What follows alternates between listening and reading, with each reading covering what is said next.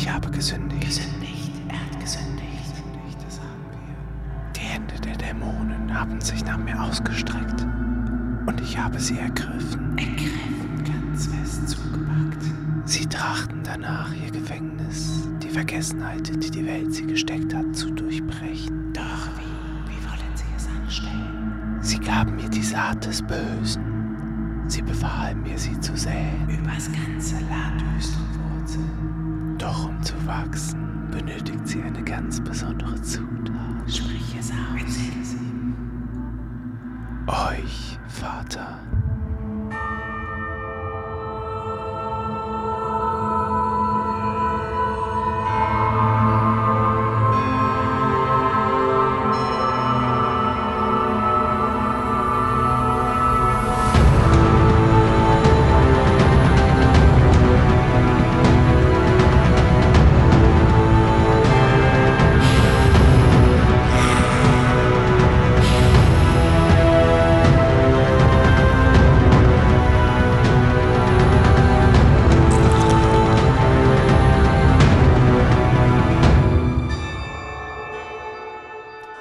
Damit herzlich willkommen zu Würfel mal auf, dem SpielleiterInnen-Podcast, in dem ich dir meine One-Shots, Kurzabenteuer und Kampagnenideen vorstelle und dich beim Vorbereiten unterstütze. Mein Name ist Bastian und ich freue mich, dass du zu dieser Folge eingeschaltet hast. Heute habe ich dir ein Kurzabenteuer mitgebracht, das du mit einer sehr erfahrenen Gruppe eventuell an einem Tag schaffst. Ich empfehle dir aber eher eine zweitige Geschichte daraus zu machen, weil es dann sehr viel mehr Zeit gibt, die einzelnen Situationen immersiver auszuspielen und man dann auch ein bisschen Puffer hat. Nachdem ich mich bei den letzten beiden One-Shots damit beschäftigt habe, wie man AnfängerInnen ein gutes Gefühl für die vielen unterschiedlichen und teilweise speziellen Volksgruppen geben kann, habe ich heute etwas für die fortgeschrittenen SpielerInnen mitgebracht. Ein klassenspezifisches Abenteuer. Wer kennt es nicht? Der Charakter ist einen grausamen Tod gestorben und man steht vor der großen Frage, welchen Charakter möchte ich gerne für eine längere Kampagne spielen? Barbar? Nö, der ist zu blöd. Barde? Oh, nur labern und rumhuren finde ich öde. Paladin? Oh, zu gesetzestreu und spielverderberisch. Ich könnte die Liste noch weiterführen, aber ich glaube, du verstehst, worauf ich hinaus will. Die ganze Vielfalt der einzelnen Klassen und die sehr breit gefächerten Möglichkeiten, die damit eigentlich realisierbar sind, sind oft nicht allen bewusst. Ein Schurke, der nicht gut schleichen kann, aber wie ein eleganter Musketier durch die Welt schlawenzelt? Ein Paladin, der dem Gott der Diebe dient? Ein Barde, der mit rauer Kehle den Kampfschrei auf den Lippen tragend in die Schlacht stürzt? Sich eine Klasse näher anschauen zu müssen, mit der man bisher eher weniger oder nur das Klischee verbunden hat, kann tatsächlich sehr ergiebig sein. Und deswegen möchte ich dir heute mein Kurzabenteuer vorstellen, das den Titel Das Konzil trägt und ein klassenspezifisches Abenteuer speziell für Kleriker oder Paladine ist.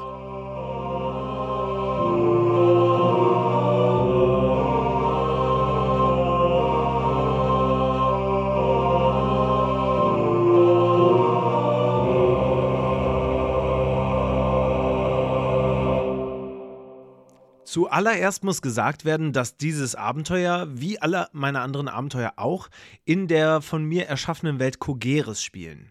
Aber beliebig genug sind, dass du deine eigenen Städte und Ländernamen einsetzen kannst, wenn du das willst. In dieser Welt habe ich auch einen eigenen Götterpantheon geschaffen, den du natürlich auch durch einen anderen beliebigen ersetzen kannst. Im PDF-Dokument, das ich in der Folgenbeschreibung verlinkt habe und mit dem du das Abenteuer vorbereiten und spielen kannst, habe ich dir auch meinen Pantheon angehängt. Der ein bisschen kleiner und schmaler ist als die anderen Götterpantheons, weil ich mit meinen SpielerInnen natürlich eine anfängerfreundliche Welt schaffen wollte. Zur Vorbereitung empfiehlt es sich, den SpielerInnen das Szenario kurz zu umreißen. Ihr seid als VertreterInnen eures Glaubens zum großen alljährlichen Konzil in Noladetis, der Hauptstadt des Landes, geladen. Dort sollt ihr mit euren Glaubensbrüdern und Schwestern zusammenkommen und erst einmal eure Religion betreffend diskutieren, bevor sich dann das große Konzil über die ökumenischen Themen unterhält. Als kleine Hilfe empfiehlt es sich auch, die besonderen Charakterstärken der einzelnen Gottheiten zu notieren, um besonders nach deren Wesensart Entscheidungen zu treffen. Hier ist es natürlich schon besonders spannend, ob man einen Kleriker der Gerechtigkeit oder aber der harten Arbeit und des Handwerks, des Wissens oder vielleicht sogar der Tücke und Heimlichkeit spielt. Besonders bei dem Regelwerk, mit dem ich spiele, bieten die Archetypen viel Raum zum Ausprobieren. Ermutige deine SpielerInnen auf jeden Fall auch mal dazu, etwas auszuprobieren, was eher nicht in ihren Bereich passt oder was in ihrem Repertoire liegt. Denn gerade das ist bei einem One-Shot ja auch so spannend. Und hier bietet sich durch diese unterschiedliche Charakteristika auch die Möglichkeit, eben mit diesen Zügen zu spielen. Und wenn man bisher eher so der ehrliche und rechtschaffene Typ war, dann kann man sich hier mal auf der anderen Seite ausprobieren. Aber natürlich soll auch niemand zu irgendetwas gezwungen werden. Es bietet nur Raum zum Ausprobieren. Haben die SpielerInnen ihre Charaktere dann gebildet und sich verinnerlicht, was es heißt, seinem oder ihrem Gott zu dienen, kann es auch schon endlich losgehen.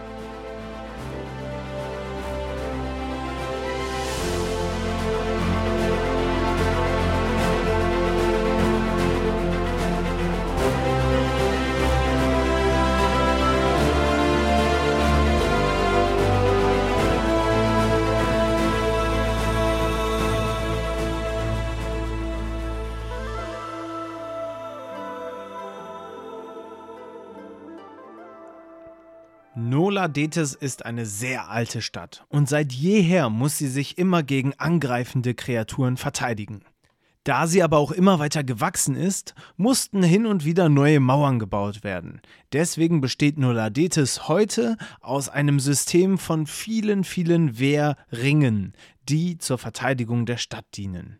Im äußersten Ring leben natürlich die ärmsten BewohnerInnen der Stadt und im innersten Ring die wohlhabendsten. So haben sich über die Jahrzehnte eigene Kulturen innerhalb der einzelnen Ringe gebildet und bieten damit viele Mikrokosmen in einem Makrokosmos. Sehr interessant, falls man diese Stadt auch mal selbst entdecken möchte und vielleicht ein kleines Abenteuer dort verbringen wollen würde. Die SpielerInnen müssen am Anfang natürlich erstmal in der Stadt ankommen. Dazu empfiehlt es sich, die Reise durch diese Ringe zu machen. Wie viele Ringe das jetzt genau sind, kannst du tatsächlich entscheiden. Hier in diesem One-Shot spielt es nicht so eine große Rolle, wie viele Ringe es tatsächlich sind. Wichtig ist allerdings schon, dass man am Anfang den Geruch von Stahl, Leder und Schweiß hat, weil es dort eben ärmere Menschen sind und andere Wesen, die dort wohnen. Und je weiter man reinkommt, desto mehr verändert sich auch tatsächlich der Untergrund, das Ambiente, die Musik, die Gerüche. Lass die SpielerInnen ruhig mit allen Sinnen diese Stadt erfassen. Auf einem ansehnlichen Hügel thront über der ganzen Stadt das goldene Pantheon. Dieses Pantheon beherbergt alle acht Gottheiten und stellt das Zentrum nicht nur dieser Stadt, sondern auch des ganzen Landes dar. Das Pantheon erreicht man nur, indem man eine ewig lange Treppe hinaufklettert und am Ende vor den Pforten dieses großen Gebäudes stehen bleibt. Du kannst deine SpielerInnen übrigens gerne eine Konstitutionsprobe würfeln lassen, ob sie am Ende dieser Tortur, die Treppen hinaufzusteigen, außer Atem sind oder nicht. Egal wie sie ankommen, wenn sie ihren Blick auf das Pantheon richten, werden sie Iona sehen.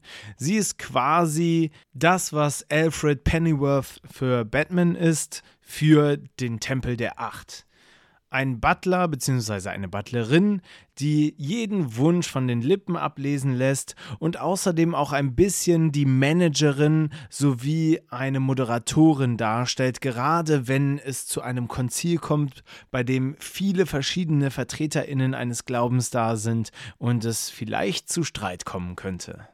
Insofern hat sie natürlich auch ein sehr charismatisches, aber auch höfliches und zurückhaltendes Wesen. Sie wird jeden Spieler und jede Spielerin einzeln begrüßen und hier gibt es die Möglichkeit, in der sich die SpielerInnen selbst darstellen können bzw. ihre Charaktere vorstellen können. Wie sehe ich aus? Wie rieche ich? Wie groß bin ich? Wie klein bin ich? Was, was kann man mir quasi von der Nase weg ansehen? Anschließend bekommen die Charaktere die Möglichkeit, sich mit anderen Vertreterinnen ihres Glaubens zu treffen, um einmal zu schauen, was steht eigentlich gerade auf der Tageskarte, was sind die aktuellen Probleme, die unseren Glauben betreffen. Das ist deswegen besonders wichtig, weil es für die SpielerInnen die Möglichkeit gibt, sich mit seinem oder ihrem Glauben abzugleichen. Bin ich auf einer Linie? Bin ich vielleicht innerhalb meines Glaubens ein Revoluzer oder eher konform oder vielleicht sogar konservativ? Wie interagiere ich mit anderen KlerikerInnen oder Paladinen, äh, die auch diesen Glauben verfechten? Und natürlich gibt es Storytelling-mäßig einiges abzuholen. Denn die Stimmung ist deutlich angespannt bei jeder einzelnen Gruppierung. Aus den Heiligtümern einer jeden Gottheit wurden Grabbeigaben und Gebeine wichtiger Prophetinnen und Propheten und Champions entwendet.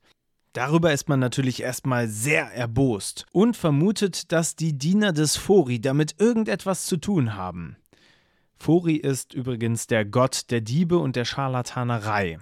Und diese stehen natürlich gerne im Verdacht, Dinge gestohlen zu haben. Falls du die nötige Zeit und auch die Räumlichkeiten besitzt, kannst du das auch gerne einzeln ausspielen und jeden Charakter, der in eine andere Glaubensgemeinschaft geht, einzeln ausspielen. Das macht das Ganze natürlich brisanter, weil dann, wenn die Glaubensrichtungen zum Konzil zusammentreten, die Vorwürfe ernster sind und jeder Charakter denkt, dass es nur ihn wirklich betrifft und nur ihre Gebeine gestohlen wurden und diese verdammten Fori-Anhänger jetzt endlich eine Abreibung bekommen.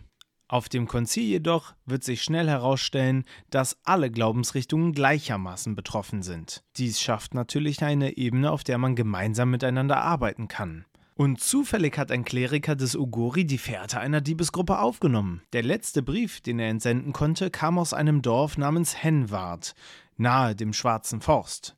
Danach bricht der Kontakt leider ab. Was für eine zufällige Gelegenheit, denn jetzt kann man eine Kommission losschicken, die das Ganze untersuchen soll.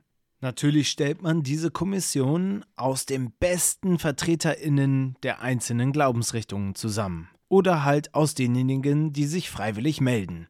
Und falls die Charaktere dieses Abenteuers noch nicht begriffen haben, dass es nun Zeit ist, das Heft des Handelns in die Hand zu nehmen, kannst du sie mit entsprechenden Beförderungen locken, die sie in eine bessere Situation hieven würden. Ansonsten könnten sie auch von den anderen Mitbrüdern und Schwestern nominiert werden, weil sie als die tapfersten oder die stärksten oder die schlausten innerhalb ihrer Religion gelten. Diese Konstellation schafft ein perfektes Setting für KlerikerInnen und Paladine. Denn nun stehen die Religionen im direkten Vergleich miteinander, während sie dieselbe Sache verfolgen. Also müssen sich die VertreterInnen ihrer Verantwortung bewusst sein und möglichst heldenhaft oder eben ihrer Religion nach handeln. Dies sollte ihnen durch die Vertreterinnen ihrer Glaubensrichtungen ordentlich noch einmal eingeprägt werden, damit sie sich ja so verhalten, dass sie keine Schande für ihre Religion bringen und natürlich den anderen in nichts nachstehen. Sollte diese Kommission als erste Amtshandlung sich vornehmen, die hier anwesenden Klerikerinnen und Paladine zu interviewen, was es denn eigentlich mit Henwart auf sich hat, werden sie tatsächlich fündig, weil ein Kleriker aus Unwart tatsächlich schon seit einiger Zeit vermisst wird bzw. antwortschuldig ist. Er sollte eigentlich auch am Konzil teilnehmen, ist aber bisher noch nicht aufgetaucht. Dies ist natürlich ein erstes Indiz dafür, dass etwas nicht in Ordnung ist und man auf jeden Fall nachschauen sollte. Denn Unwart liegt nicht weit entfernt von Henwart, getrennt durch den Schwarzen Forst. Aber auch ohne diese extra Informationen ist klar, wo die Reise erstmal hingeht. Auf nach Henwart!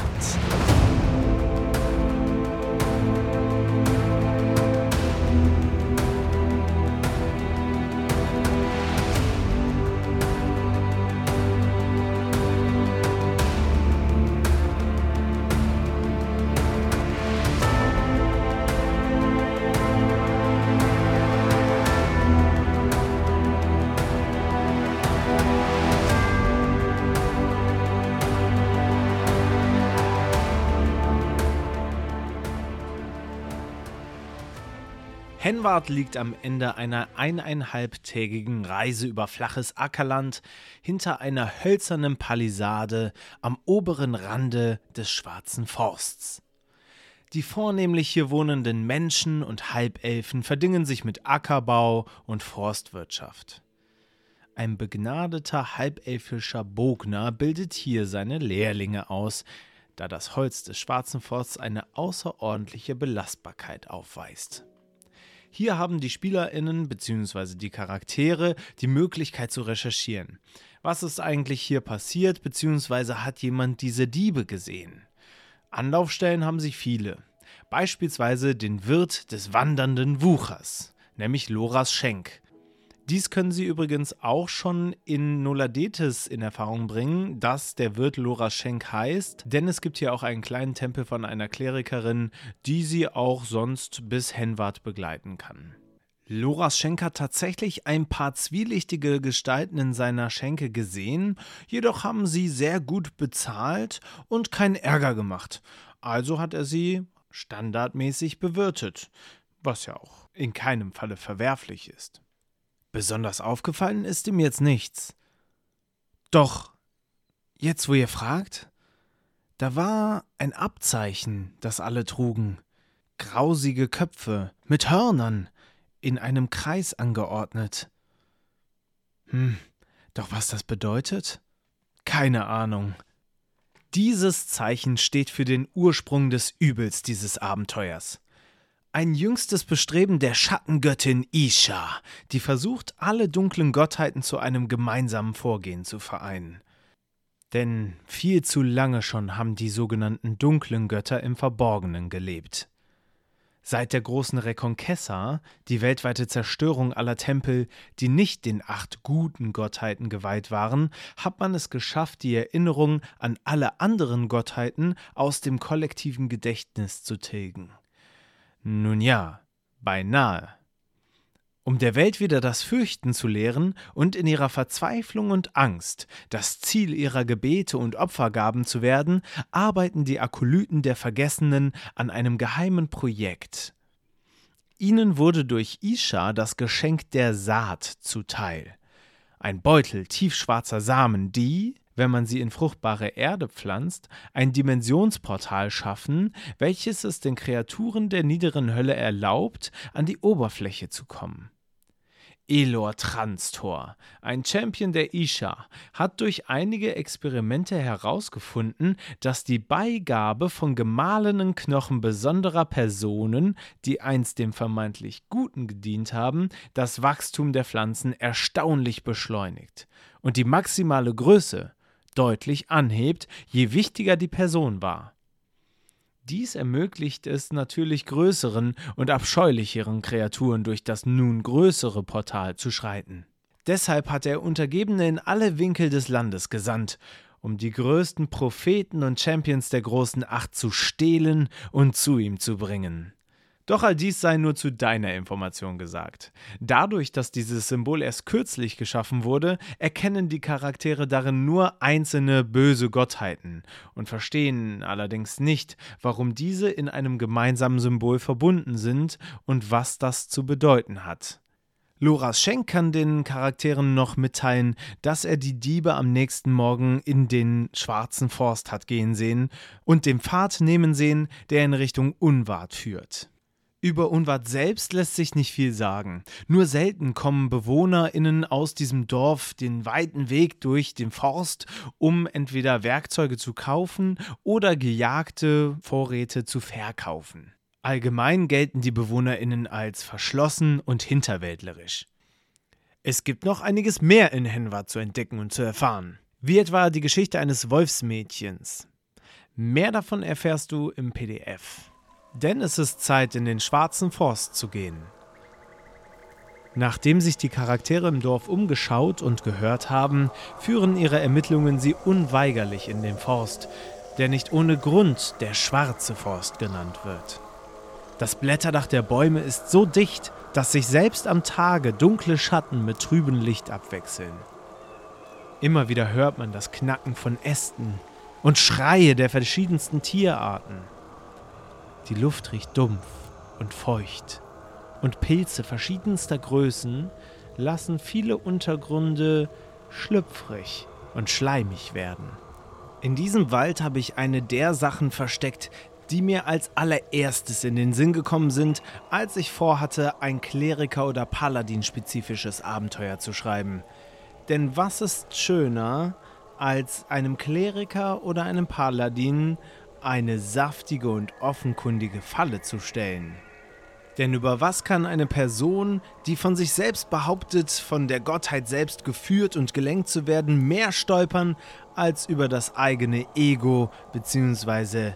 das eigene Gottvertrauen? Also, es ist angerichtet. Eine holde Jungfrau in Nöten, an einem Baum gefesselt und geknebelt, sodass sie ihnen nicht mitteilen kann, dass dies eine offenkundige Falle ist. Zwischen ihnen eine tiefe Schlucht, und nur eine wackelige Hängebrücke, die über diese führt. Und auf der anderen Seite ein paar üppige Büsche, in denen sich finstere Kreaturen verstecken. naja, wie dem auch sei, am Ende wartet natürlich eine tolle Belohnung, denn tatsächlich haben wir es hier mit den Kreaturen zu tun, die den armen Ugori Fährtenleser auf dem Gewissen haben und tatsächlich findet sich ein Tagebuch in den Überresten des Fährtenlesers, das Aufschluss gibt, wohin die Diebe wollen, beziehungsweise einen Namen in den Ring schmeißen. Elor Transtor. Bei den höllischen Kreaturen handelt es sich um Bulezaus, ein paar niedere Dämonen, die aus dem Schlund gekrochen sind, den der Priester in dem Dorf Unwart geschaffen hat, als er das erste Mal seine Samen ausprobierte. Samen. Je nachdem, wie weit du zu diesem Zeitpunkt schon mit der Zeit vorangeschritten bist, kannst du hier natürlich noch die eine oder andere Zufallsbegegnung erschaffen. Es muss übrigens nicht immer nur ein Kampf sein. Es kann auch eine Kreatur sein, die von den Heldinnen etwas möchte oder die ein Problem hat und dabei Hilfe benötigt oder die einfach einen gepflegten Gesprächspartner braucht und dafür eine kleine Belohnung im Beutelchen trägt. Haben sich die Heldinnen im Forst genügend ausgetobt? Geht es dann also weiter. Nach Unwart.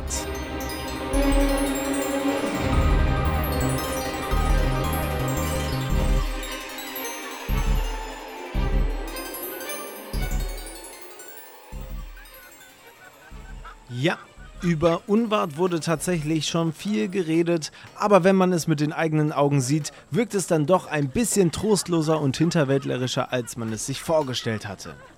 Nun ja, man muss mit dem arbeiten, was man hat. Die drei wesentlichsten Gebäude von Unwart sind einmal die Forstschenke, der Friedhof und der verlassene Tempel des Ugori. Doch schon bei Betreten des Dorfes wird den HeldInnen auffallen, dass die Leute hier alle ein eigenartiges Abzeichen tragen. Und wenn sie die beschreibenden Worte von Lora Schenk noch im Kopf haben, werden sie sich erinnern. Das muss dieses Abzeichen sein. Aber hier trägt es der Bauer, der Jäger, die Wirtin, alle. Was hat es damit auf sich? Schnell werden sie in Erfahrung bringen können, dass der dunkle Priester Elor Transtor einmal zu Besuch war und von seinen dunklen Samen gepredigt hat. Erst wollte niemand hören, aber als dann eines Nachts die Bulezaus kamen und die Hälfte des Dorfes einen grausamen Tod starb, da überlegten sich die BewohnerInnen es zweimal und rannten allesamt zum Priester, um sich solch ein Abzeichen zu holen, damit sie fortan geschützt seien.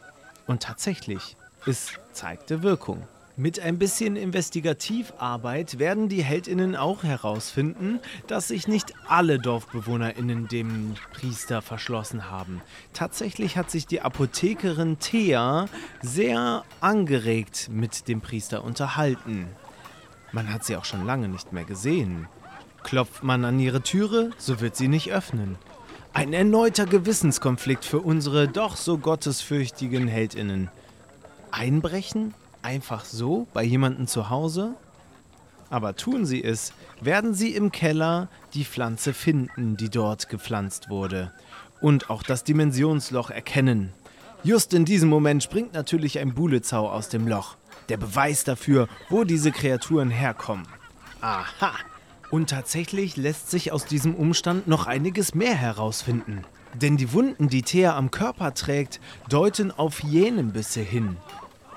Hyänenbisse und ein Priester? Das kann doch nur ein Kishi-Dämon sein. Dies ist ein Dämon, der gerne Frauen verführt und sie dann im heimischen Bette zerfleischt. Doch was hat ein Dämon mit den bösen Gottheiten zu tun und mit dem Beschwören vom Bulitzhaus? Eigenartig. Natürlich soll nicht alles in diesem Dorf den HeldInnen in die Hände fallen. Da hätten wir noch Bran Rankenschlag, der feiste Büttel des Dorfes. Er möchte das Ankommen der SpielerInnen-Charaktere nutzen, um einen Dorn im Auge loszuwerden. Er hat da so eine Idee. Ruth, die rothaarige Halbelfin, die ihre Hütte am Rand des Waldes hat, hätte mit dem Priester gemeinsame Sache gemacht. Er behauptet, sie in der Nacht vor dem Eintreffen der ersten Dämonen gemeinsam gesehen zu haben. Sie seien in ihre Hütte gegangen und hätten die ganze Nacht unheilige Lieder gesungen und gelacht. Ja, ja, gelacht. Tatsächlich ist Bran jedoch nur gekränkt, da Ruth ihn abgewiesen hat und seine Avancen verschmäht. Da Bran geübt ist, Autorität auszustrahlen, wird es schwierig sein, seine Lüge zu entlarven. Er wird versuchen, auf kumpelhafte Art seine Amtskolleginnen und Amtskollegen zu unterstützen. Schon wieder solch eine knifflige Sache mit dem Vertrauen und dem Entlarven von Lügen. Genau das Richtige für unsere rechtschaffenden Heldinnen. Zuletzt wäre dann noch die Frage zu klären, warum der Tempel im Dorf verlassen ist. Und tatsächlich scheint der Priester gar nicht verschwunden oder getötet worden zu sein. Nein, er wohnt hier weiterhin unter den Dorfbewohnerinnen, nur hat er sein Amt niedergelegt. Es kostet einiges an Überzeugungskraft, um den jungen Mann dazu zu bewegen, die Wahrheit zu sagen. Und diese ist eine tatsächlich sehr schlichte, aber auch knifflige für KlerikerInnen und Paladine, denn in der Nacht, in der die Bulitzhaus kamen, besuchte ihn der Priester Transtor. Und er wirkte so überzeugend auf ihn ein, dass Zack, der junge Priester, das Verlangen verspürte, sofort loszugehen und die Gebeine seines Vorgängers vom Friedhof heraus auszugraben und ihm zu bringen. Wie vom Teufel besessen hob er das Grab aus und riss die Knochen an sich. Erst am nächsten Tag bemerkte er, was er getan hatte und schämte sich vor seinem Gott. Und so legte er sein Amt nieder, um fortan in Schande und Armut zu leben, weil er nichts anderes verdient habe. Wie werden unsere Heldinnen mit dieser gebrochenen Seele nur umgehen? Es bleibt spannend. Das Abenteuer spitzt sich weiter zu und alle Pfeile zeigen auf den mysteriösen Priester Elor Transtor. Doch wo ist er hin? Nachdem er das Dorf mit seinen Abzeichen versorgt hat, ist er gen Westen abgezogen, in die karge Ödnis. Das einzige, was sich dort befindet, ist ein einsamer Berg mit einem alten Wachturm. Der perfekte Ort für einen Endboss-Fight. Dort sind die Diebe mit den Gebeinen mittlerweile angekommen und haben sie bei ihrem Vorgesetzten abgegeben. Dieser hat in einer aufwendigen Prozedur die Gebeine gemahlen und testet erstmalig die unheilige Kraft des Rituals. Nachdem sich unsere waffenstarrenden KlerikerInnen und Paladine durch die Fallen und Rätsel gerätselt und geschlagen haben, treffen sie im Hauptraum des Wachturms auf den Boss, den Kishi-Dämon, der gerade dabei ist, den Samen einzupflanzen in das Bett aus gemahlenen heiligen Knochen. Seine untergebenen Diebe schickt der Boss los mit den Worten Geht schon mal los. Ich kümmere mich um diese Scharlatane hier. Und es entbrennt ein Kampf, den unsere Helden hoffentlich gewinnen. Denn dann werden sie den eigentlichen Plan dieses Komplottes entdecken. Über die gesamte Stadt von Noladetis soll ein Pentagramm aus Pflanzen gepflanzt werden, aus dem dann die größten Dämonen steigen können, die die Hölle zu bieten hat, um der Welt erneut das Fürchten zu lehren. Von der Aussichtsplattform des Wachturmes können die Heldinnen nur noch zusehen, wie die Diebe gen Noladetis reiten. Ein gutes Foreshadowing auf eine Kampagne, oder? Trotz dass dieser Cliffhanger sich ein bisschen anfühlt, als hätte man eine kleine Niederlage eingesteckt, haben unsere Heldinnen einen großen Sieg errungen. Denn sie haben es geschafft, das Portal zu schließen, aus dem sonst einige finstere große Dämonen geklettert wären. Übrigens schaffen sie es nicht rechtzeitig, kommt schon mal der Erste und macht die ganze Sache noch ein wenig interessanter. Ich hoffe, ihr habt viel Spaß mit diesem Kurzabenteuer und könnt euch ein bisschen in Sachen KlerikerInnen und Paladine ausprobieren. Denn dafür ist dieses Kurzabenteuer eigentlich auch geschaffen. Sowohl für dich als Spielleiterin als auch für deine SpielerInnen, die sich vielleicht noch nicht ganz so gut damit auskennen. Wenn dir dieses Abenteuer gefallen hat, dann schau doch auch meine anderen Abenteuer an. Vielleicht ist ja etwas für dich dabei und gib mir auf jeden Fall etwas Feedback, damit ich weiß, wo ich mich noch verbessern kann. Insofern bleibt mir nichts anderes übrig, als viel Spaß zu wünschen und natürlich zu sagen, bis zum nächsten Mal, wenn es wieder heißt, Würfel mal auf!